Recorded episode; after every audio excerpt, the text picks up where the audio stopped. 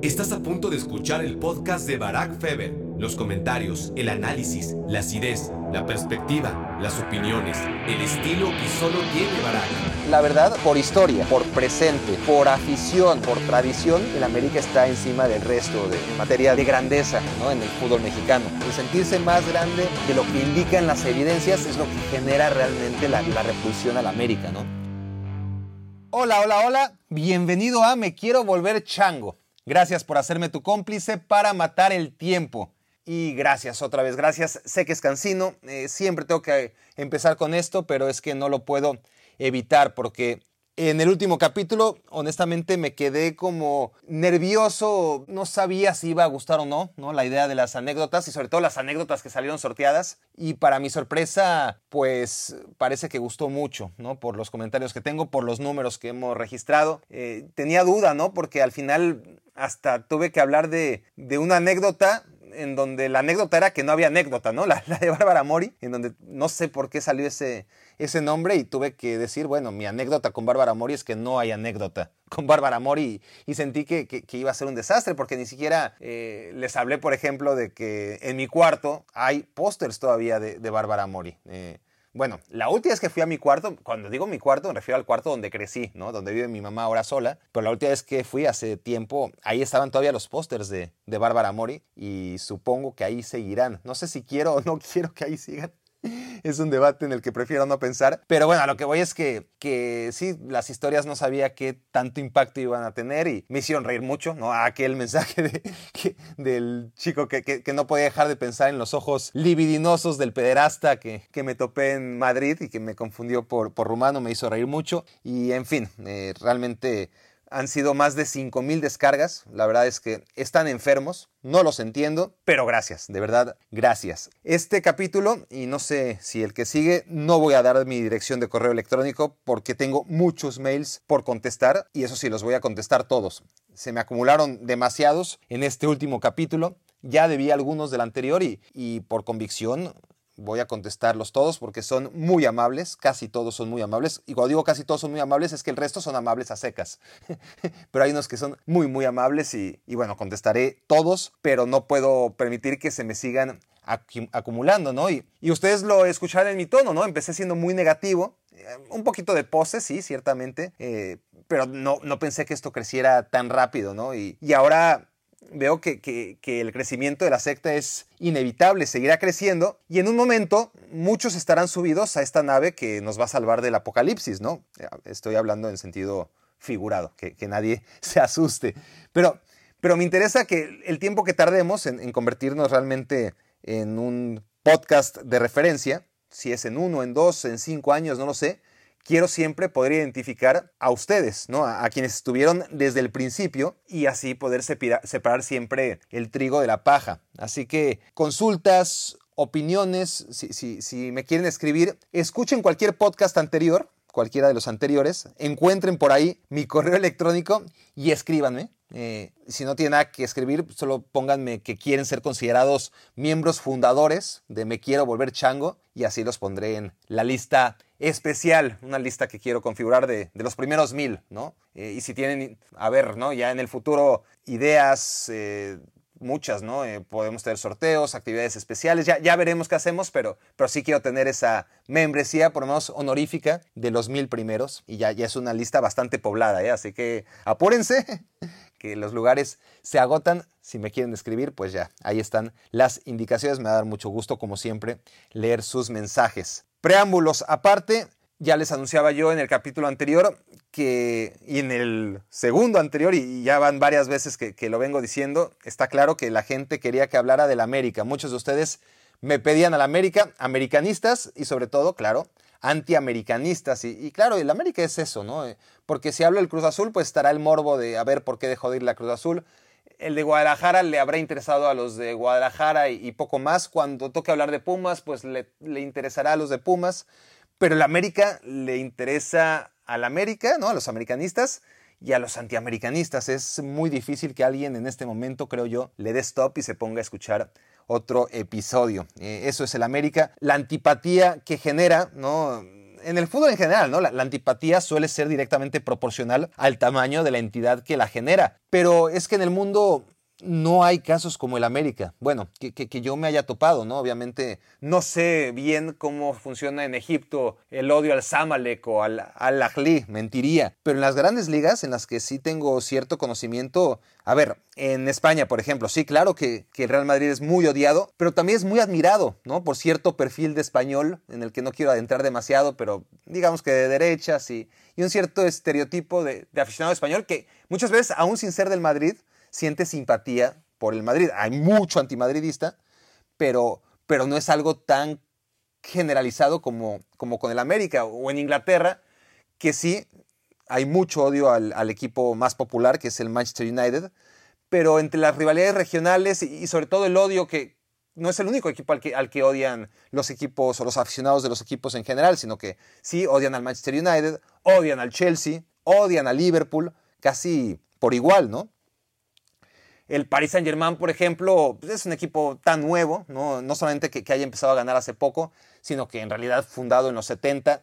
Tampoco es que en Francia haya un odio más allá de, del odio obviamente reciente que, que, ha ido generando el Paris Saint Germain. El Bayern, el Bayern sí, fíjense, el Bayern sí, pero es un club que después ayuda a, necesitados en crisis y, y, a final de cuentas, por más que el Bayern desmantele por prácticamente costumbre y estrategia al resto de los equipos que suelen osar intentar una o dos temporadas trepársele a las barbas y eso obviamente genera mucho descontento. Hay otros equipos como el RB Leipzig al que se le odia más, ¿no? Por la cultura que hay en el fútbol alemán en general. Eh, sí, al Bayern se le odia, pero, pero a un intruso como consideran al RB Leipzig por de dónde viene, ¿no? Eh, un equipo sustentado por una multinacional austriaca y que no tiene tradición eh, se le odia más que al Bayern, ¿no? Y, y, el único ejemplo, porque si te vas a Argentina, sí, se odia a Boca y se odia a River, ¿no? Y, no solamente los de Boca odian a River y los de River odian a Boca, sino que hay un odio generalizado hacia uno de los dos, pero repartido. No es como en México. En Brasil depende de la región, ¿no? Depende mucho de la región eh, el, el, odio que, que también se multiplica y se divide entre varios equipos.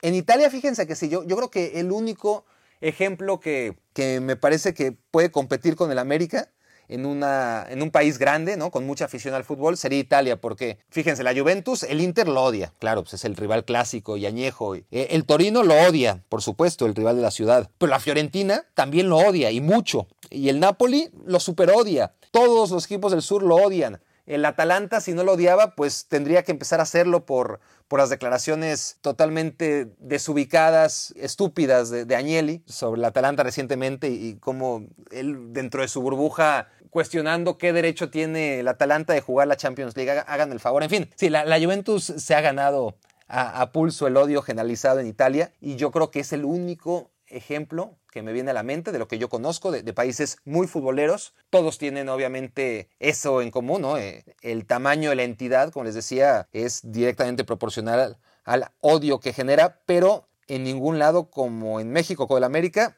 salvo por mi experiencia, por lo que veo, por lo que percibo, podría ser la Juventus en Italia. Lo que hace grande a la América, como les decía, es que, no es indiferente, ¿no? Eh, a lo mejor uno de cada cuatro de ustedes, ¿no? En promedio, digamos que el 25% de la afición le va a la América. Pero el detalle es que los otros tres, no es que dos lo odien y al otro no le importa. Es, muy difícil que, que, realmente alguien no sienta nada por la América, ¿no? O, o eres de la América o lo odias. Pero no hay un grupo establecido, habrá excepciones, de gente que te diga honestamente, a mí el América me es indiferente. Quien lo diga, me parece que es pose, ¿no? Eh, como odia tanto a la América que no le quiere dar importancia y, dice, no, a mí el América realmente me da igual. Yo creo que la mayoría de, los que dicen eso en verdad es como para quitarle mérito, en este caso, a, a la América y, y, no darle una importancia que no quieren darle, pero que claramente tiene. Y seamos honestos, ¿no? Eh, la verdad, por historia, por presente, por afición,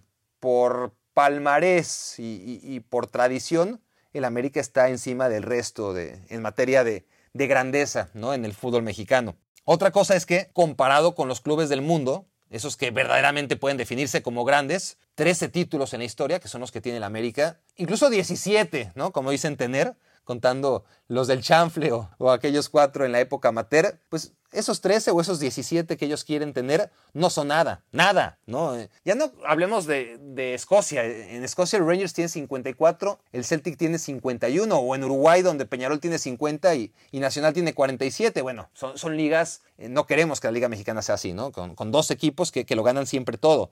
En eh, Grecia el Olympiacos tiene 44 ¿no? contra 13 del América. En Portugal el Benfica tiene 37. En Argentina River tiene 36. En Italia Juve tiene 35, aunque ellos dicen que tienen 37 porque insisten en sumar los dos escudetos que le quitaron por el Calciopoli. E incluso en ligas menores, ¿no? En Costa Rica el Saprissa tiene 35, en, en, Centroamérica en general, ¿no? El Olimpia en Honduras tiene un número similar. Bueno, el Ajax en Países Bajos tiene 34, el Real Madrid eh, me pesa, pero sí, tiene 34 ya. El Bayern, a pesar de que la Bundesliga empezó a ser profesional mucho después, bueno, ¿no? Eh, se empiezan a contar los títulos eh, profesionales con un Bayern que empieza a ganar muy tarde en su historia, bueno, ya tiene 30 y el América tiene 13. Le alcanza para ser el máximo ganador de México, pero en perspectiva con los grandes de otros países, ya me dirán, sí, es que no hay tanta competencia. Bueno, por lo que sea, por lo que sea. Si, si el América realmente fuera grande, pues no tendría competencia con el resto, ganaría mucho más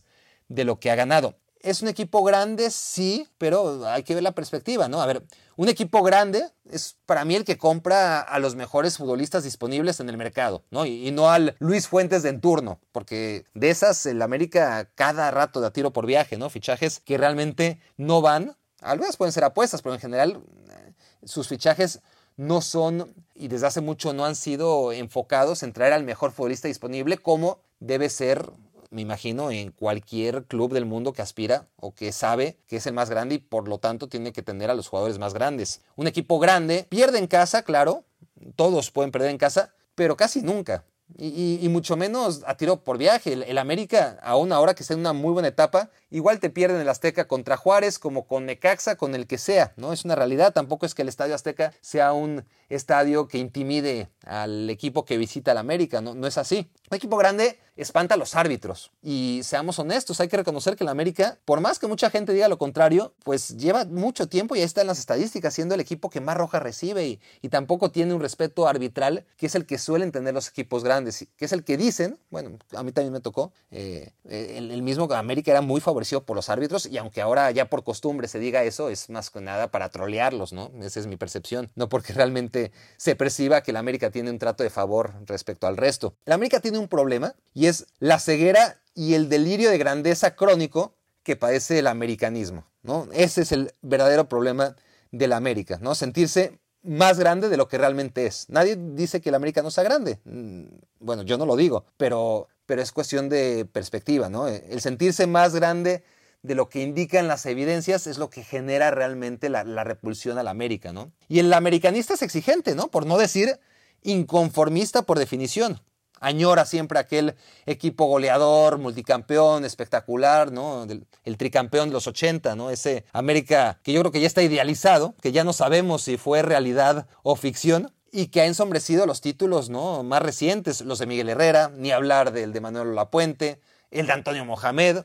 Por bien que ha estado el América, siempre pierde ante la comparación de, aquel América de los 80, ¿no? Es verdad que hay excepciones, ¿no? Eh, el América Mario Carrillo, que, fue campeón, y, ahí sí tenía contento a la gente, es decir, el, el América Mario Carrillo sí que embonaba al aficionado americanista. El de Leo Ben Hacker en su primera etapa, que se fue como se fue y, ya no alcanzó ni siquiera a dirigir la liguilla, pero, pero ese también que, que gustaba, pero nada más, ¿no? Yo creo que le, le, pasa algo muy similar a lo que ocurre con la selección de Brasil. No importa cuánto gane o el tiempo que lleve jugando feo Brasil, por los siglos de los siglos, siempre va a sucumbir ante la exigencia de quienes le demandan reconocerse en las desfasadas ya versiones en el espejo vetusto de 1970 o de 1982, ¿no? El juego bonito que, que realmente no lo hemos visto. Hemos visto a Brasil con grandes jugadores, enormes jugadores como los de 2002, pero juego bonito, eso no, y, a Brasil, pase lo que pase, gane o no gane, que hace mucho que no gana mundiales, pero, pero aún ganándolos, pues siempre pierde ante la comparación, ya no solo de lo que ocurrió en el 70, sino incluso en el 82, ¿no? Cuando, cuando ni siquiera llegaron a acercarse a jugar la final, pero dicen los que lo vieron que jugaba muy bien. Bueno, eso le pasa a la América, ¿no? Va a sucumbir siempre, me parece, ante la versión de los 80. El mayor mérito de la América es que aun cuando sumó 20 años, ¿no? Como hablábamos de Brasil, que, tiene ya eso, ¿no? Eh, muchísimo tiempo sin ser campeón del mundo. El mayor mérito del América a la escala, obviamente, del fútbol mexicano, es que aun cuando sumó, ¿qué? 22 años, ¿no? Entre 1990, cuando pierden esa final con Pumas, con el gol del Tuca, hasta 2012, 2013, que, que gana otra vez con Miguel Herrera, bueno, esos 22 años, el América gana dos títulos. Son 22 años además con varios torneos cortos desde el 96. Gana dos títulos de 35, de 40 posibles, el de Manuel Lapuente y el de Carrillo, ¿no? Entonces, aún en esos 22 años en donde el América era un equipo del montón, mantuvo intacta la antipatía de toda la vida. ¿no? Eso es el gran mérito de la América, cómo el antiamericanismo ha logrado sostener a la América aún en época de vacas flacas. ¿no? Cuando dejó de ser el más grande, que, claramente en este periodo de tiempo no podías hablar de un equipo grande, al menos era, yo creo que de manera muy clara, el equipo menos chico de México, ¿no? aún, aún ganando apenas esos dos títulos en 22 años y, y 35 oportunidades.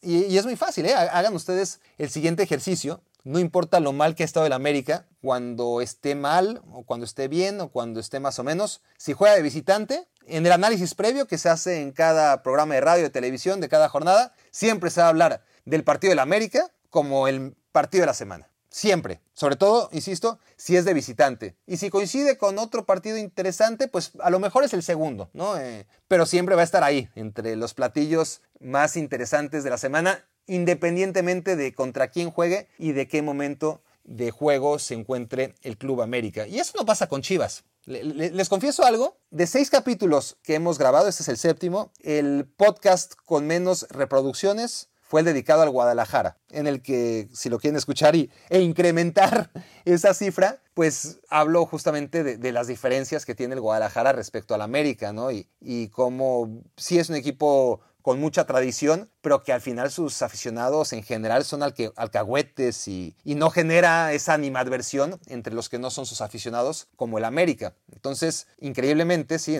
a ver, eh, ni el del Cruz Azul, ni el del Liverpool, ni el del Barça, ni el de los comentaristas que grabé con Mau, ni el último de las anécdotas, ninguno de esos ha tenido menos visitas o menos descargas que el capítulo destinado al Guadalajara. Y yo estoy casi seguro que este del América va a superar sin ningún problema al de Chivas, que también tiene lógica, ¿no? Cada capítulo que haces, pues lo normal es que tenga más descargas que, el anterior. Eso es lo que deseamos todos. Pero de todas formas, el, de Chivas fue el segundo y, claro, el de, el Cruz Azul lo supera porque era el morbo y porque era el primero, pero por lo que sea, lo que quiero decir es que, que la América genera esa, ese morbo, ¿no? ese interés, seas o no seas americanista, que no tiene Chivas, que no tiene Cruz Azul, que no tiene Pumas, que, solo tiene la América.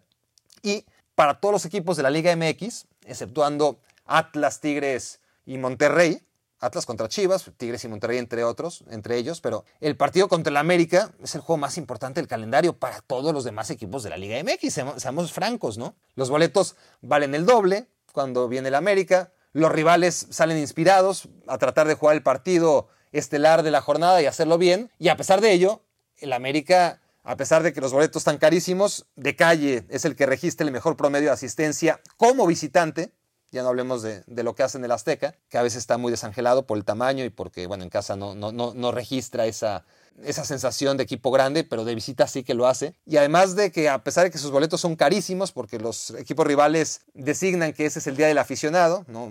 nunca he entendido eso, llamarle día del aficionado justo al día en que te abrochas al aficionado, ¿no? Y, tienes, y le, cobras el doble porque visita el América. Ciertamente también se le cobra más caro cuando visitan Cruz Azul o, o Chivas, pero América América es el boleto más caro de, la temporada.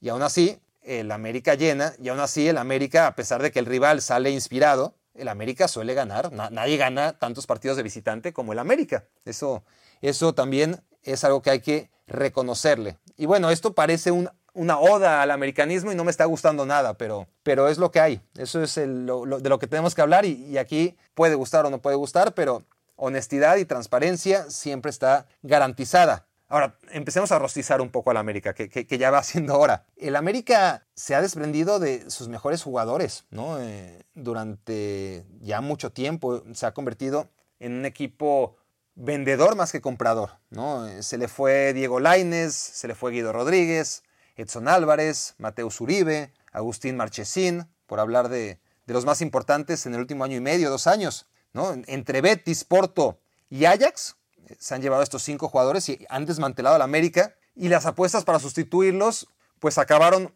o en el hospital como Nicolás Castillo y, Nicolás Benedetti, víctimas de indisciplina como Roger Martínez o Jeremy Menez, fracaso este segundo y Roger Martínez pues más o menos. Decadencia también de, chicos que, nunca explotaron como se esperaba, ¿no? Memo Chua o, Giovanni Dos Santos, que, sí son figuras, si se quiere, a nivel mexicano y mundialistas eh, importantes a cierta escala, pero que en Europa se esperaba mucho más de ellos, ¿no? Y, volvieron a jugar en el América y, se sigue esperando más, sobre todo de, Dos Santos, ¿no? Eh, no han estado al nivel y sin embargo el América sigue como si no cambiara de plantel, como si no se debilitara cada torneo. La realidad para mí es que el América tiene un plantel plagado de futbolistas de perfil bajo o, venidos a menos, como, como el caso de Dos Santos y Ochoa, ¿no? Desde 2014 con lo de las salidas de Benítez, me acuerdo, de Jiménez, de, Diego Reyes, pues ha sido más vender que comprar. Y tú ves el plantel del América, y a ver, Bruno Valdés está bien, sí está bien. Richard Sánchez, ¿no? Seleccionados paraguayos, ok. Eh, los chicos Santiago y Sebastián Cáceres, el mismo Federico Viñas, obviamente. Eh, eh, Correa, sí, sí, sí, sí. están bien. Ninguno es un figurón que quede claro, pero están bien. ¿Dónde están las figuras del América? ¿No? Porque, porque luego tienes a Jorge Sánchez, tienes a Henry Martín, tienes a Fernando González, a Luis Reyes, me van a decir Benedetti y Barwen, yo les digo, ¿Benedetti y Barwen qué? O sea, ¿en dónde juegan? ¿No? ¿Cuándo han jugado en selección colombiana? No, no estamos hablando que, que yo, yo, creo que si un colombiano juega en el América, lo normal es que fuera seleccionado, ¿no? Como pasa con Paraguay, claro. Lo que pasa es que Colombia ahora tiene una gran selección y los mejores jugadores colombianos juegan en Europa y, los que no son tan buenos pues llegan a la América, ¿no? O a otros equipos del fútbol mexicano. Pero que a pesar de todo esto, que aún así el América haya alcanzado 14 de las últimas 15 liguillas, avanzando a 12 semifinales en estas 14 liguillas, pues te habla de, de que hay algo especial en este equipo, ¿no? Para ponerlo en contexto, Cruz Azul, Chivas y Pumas llegaron a dos semifinales en este lapso de tiempo, ¿no? Mientras el América llegó a 14 de 15, América 14 de 15, Cruz Azul, Chivas y Pumas apenas dos. La última final, el América la pierde en penales ante un equipo para mí infinitamente superior en todas las líneas y lo tacharon de fracaso, ¿no? Si, sin el mínimo descanso físico ni anímico, vuelve a empezar el América, ¿no? El, torneo que acaba por suspenderse en la jornada 10. Pero el América era líder general, ¿no? Ah, después lo fue Cruz Azul, pero en las primeras jornadas, el América, a pesar del cansancio y, del golpe anímico, ¿no? De, de venir de perder en penales una final y, y de tener que volver a empezar otra vez y, sin descansar, bueno, la América ahí, ahí, la llevaba y le llovían las críticas, ¿no? Eh, como le llevan ahora, ¿no? Cuando, o cuando quiera que escuches este podcast, si lo escuchas después del el empate contra el Necaxa, pues perfecto, pero si no, también estoy seguro que aplicará, ¿no? Le van a llover las críticas a la América, sea como sea. Y si lo comparamos con los otros grandes o los otros que se consideran grandes, Guadalajara ha asistido a cinco de las últimas 15 liguillas. Es decir, logra clasificar en promedio a una de cada tres. ¿no? En este periodo también Pumas y Cruz Azul, cada uno se metió siete veces a la liguilla, que es el objetivo mínimo ¿no? de, estos clubes. Siete de 15, ¿no? es decir, la mitad, un poquito menos de la mitad. El América acudió, como decíamos, 14, 14 de 15 y solo con Ricardo Lavolpe tenía que ser, ¿no? Solo con Ricardo Lavolpe el equipo se quedó fuera. Así que lo, más increíble es lo que les digo, ¿eh? América ha jugado 12 semifinales de las últimas 15 oportunidades, ¿no? En los últimos 7 años y medio, contra 2 de Chivas, 2 de Cruz Azul y 2 de Pumas. Es un fútbol mexicano, nos guste o no, en estos momentos donde hay un grande, pocos medianos y muchos equipos chicos. El fútbol mexicano necesita un equipo grande que, del nivel del América y no, no, lo encuentra, ¿no? Porque, vamos a ver, los equipos populares no compiten, está claro, ¿no? Cruz Azul, más allá del momento en el que se encuentra ahora, eh, no tendríamos que dejarnos engañar, vamos a ver qué pasa, pero, pero no compiten los equipos populares, ni Cruz Azul, ni Chivas, ni Pumas, no lo han hecho. Los equipos populares no compiten y los equipos que compiten no son populares, ¿no? Tigres sobre todo, pero Monterrey y Santos son muy populares en, en su terreno y, ya. Los años pasan eh, y el único grande del país continúa siendo el América y, no hay quien le haga sombra en este sentido. Y sí hay que decir que, que Miguel Herrera, aunque no declara más tonterías porque los días no son más largos, es la culpa de él que ahora mismo tengamos ya casi media hora de podcast dedicado a la América y que no podamos rostizarlo a gusto, ¿no? Porque por más que quiero empezar a rostizarlo, pues acabamos dándole al César, al ave, lo que es del ave. Y, sobre todo, yo, yo creo que la figura de Miguel Herrera está muy menospreciada, ¿no? Porque si lo tomamos en cuenta, lo comparamos con lo que hubo antes de él, Ruggeri, Aguado, Brailovsky, Romano, bueno, mención honorífica, ¿no? Romano 13 derrotas en 17 partidos, eso era increíble. Pero Pelado Díaz, Chucho Ramírez, Carlos Reynoso, Alfredo Tena, fueron, por lo menos, así como estamos hablando de, 15 torneos donde el América se ha metido siempre, casi siempre a semifinales y siempre a la liguilla, salvo con la Volpe, un torneo, pues en los 15 anteriores a que llegara el Piojo Herrera, el América daba pena. Daba pena, lástima que en ese momento no teníamos podcast, no, no existía Me Quiero Volver Chango, porque habríamos rocizado sabrosísimo la América, ¿no? Un equipo que, que desde que fue Héctor Vieira, el equipo que lo hace bicampeón a final de los 80, cambió hasta 40 veces de timón antes de que llegara Miguel Herrera y, y, eso no era culpa, que también, pero, pero en general no, no podemos decir que, que esos cambios de, de timón fueran culpa de un dueño visceral y caprichoso o de sus directivos alcahuetes y cortoplacistas, o de futbolistas que no estuvieran a la altura o que no sintieran los colores de la camiseta, como también suele decirse, pero sobre todo el que el América no encontrase técnico antes de Miguel Herrera y el gran mérito de que Miguel Herrera haya caído con tan buen pie, no solamente una, sino dos veces, si no fue antes, fue por el por la afición, ¿no? Por la afición y por la prensa. Muy desubicados los dos que le exigen a América. Y, el Piojo también lo sufre, ¿eh? También lo sufre. Increíble, pero, pero a América se le exige que sea campeón, líder en la tabla de puntos, líder en la tabla de goles. Y amén de ser también el mandamás en aquellas estadísticas abstractas, ¿no? Aquellas que miden a ojo de buen cubero el juego propositivo y ofensivo y que esperan que los resultados cosechados nos recuerden o le recuerden a aquel equipo de los 80 que el América dejó de tener el plantel más lujoso del país como si lo tenía en aquellos tiempos, pero se le exige como si lo tuviera. Por eso lo consiguió por el Piojo en su primera etapa, con una nómina mediana, porque era una nómina como esta, eh, fue, fue heroico y, y, siempre mantuvo al equipo por encima de sus posibilidades y, ahora en esta segunda etapa también lo está haciendo y, y, eso es muy complicado, en general lo hemos visto, ¿no? Eh, Vean la segunda etapa del Chepo con Toluca o con Chivas, de Luis Fernando Tena o, de Enrique Mesa en Cruz Azul. Han sido muy malas las segundas y terceras etapas de aquellos técnicos que les fue muy bien en un momento,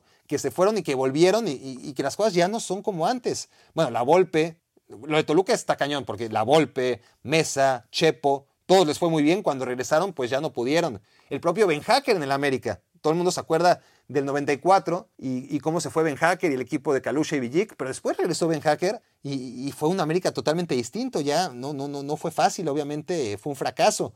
Chelis en Puebla, en fin, hay que decir que Tuca en Tigres y, también en Pumas es una excepción, pero otra gran excepción y, honorífica es la del Piojo, sobre todo porque todo esto que le estoy hablando de, percepción, de, de que el América es un equipo que ya no gasta, lo podemos contrastar con números y aquí los tengo. Los pueden sacar ustedes en cualquier momento, si así gustan, en la página transfermarkt.com, que es la referencia en este sentido.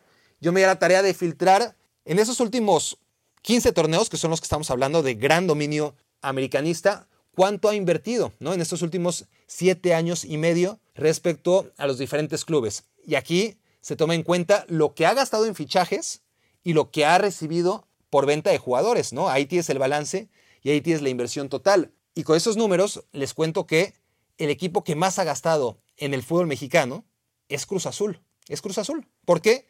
Puede ser que Monterrey, Chivas, Tigres gasten más o menos lo mismo. Y gastan más o menos lo mismo.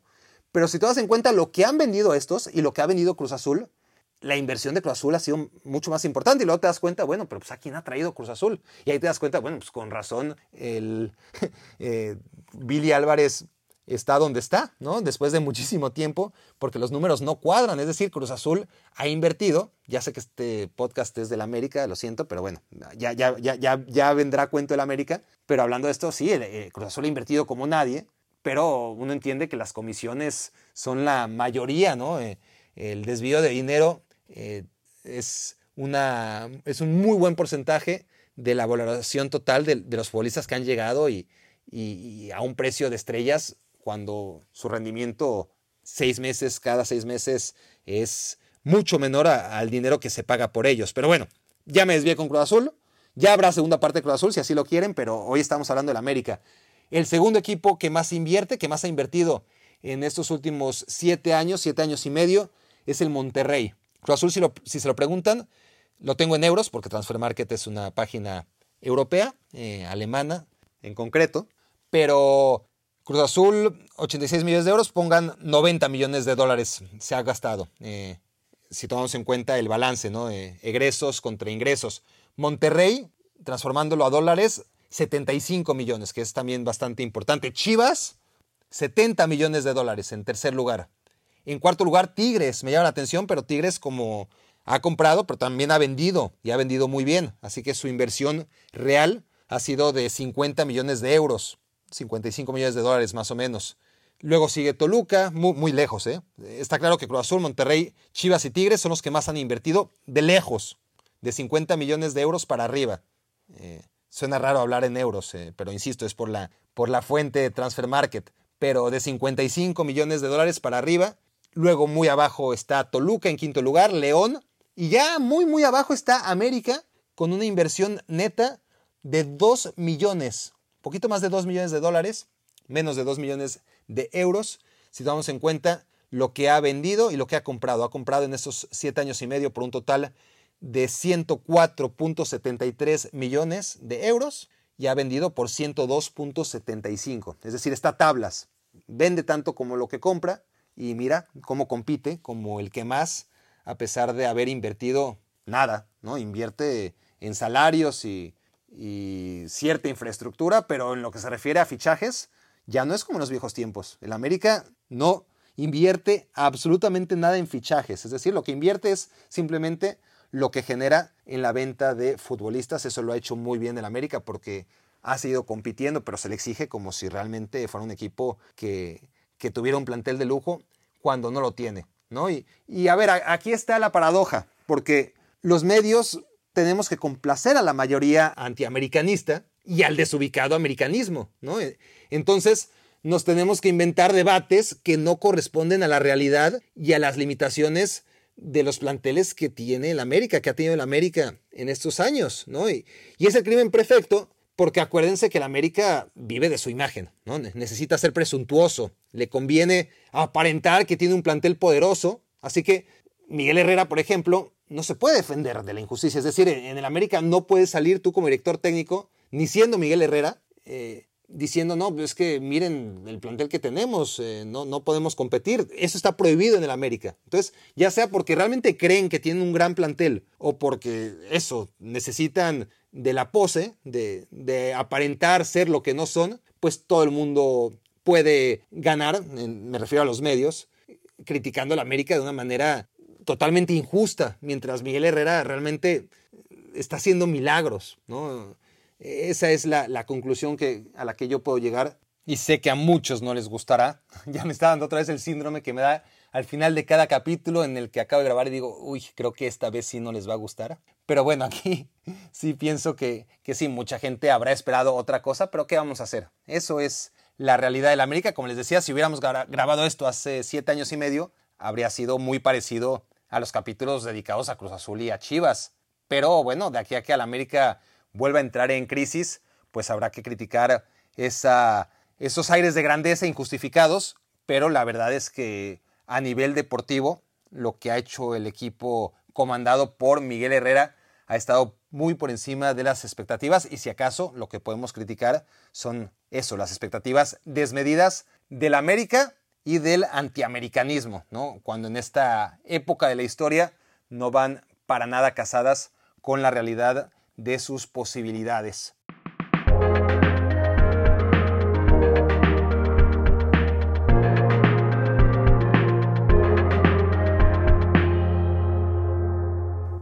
Dice un viejo proverbio árabe, si lo que vas a decir no es más bello que el silencio, mejor quédate callado.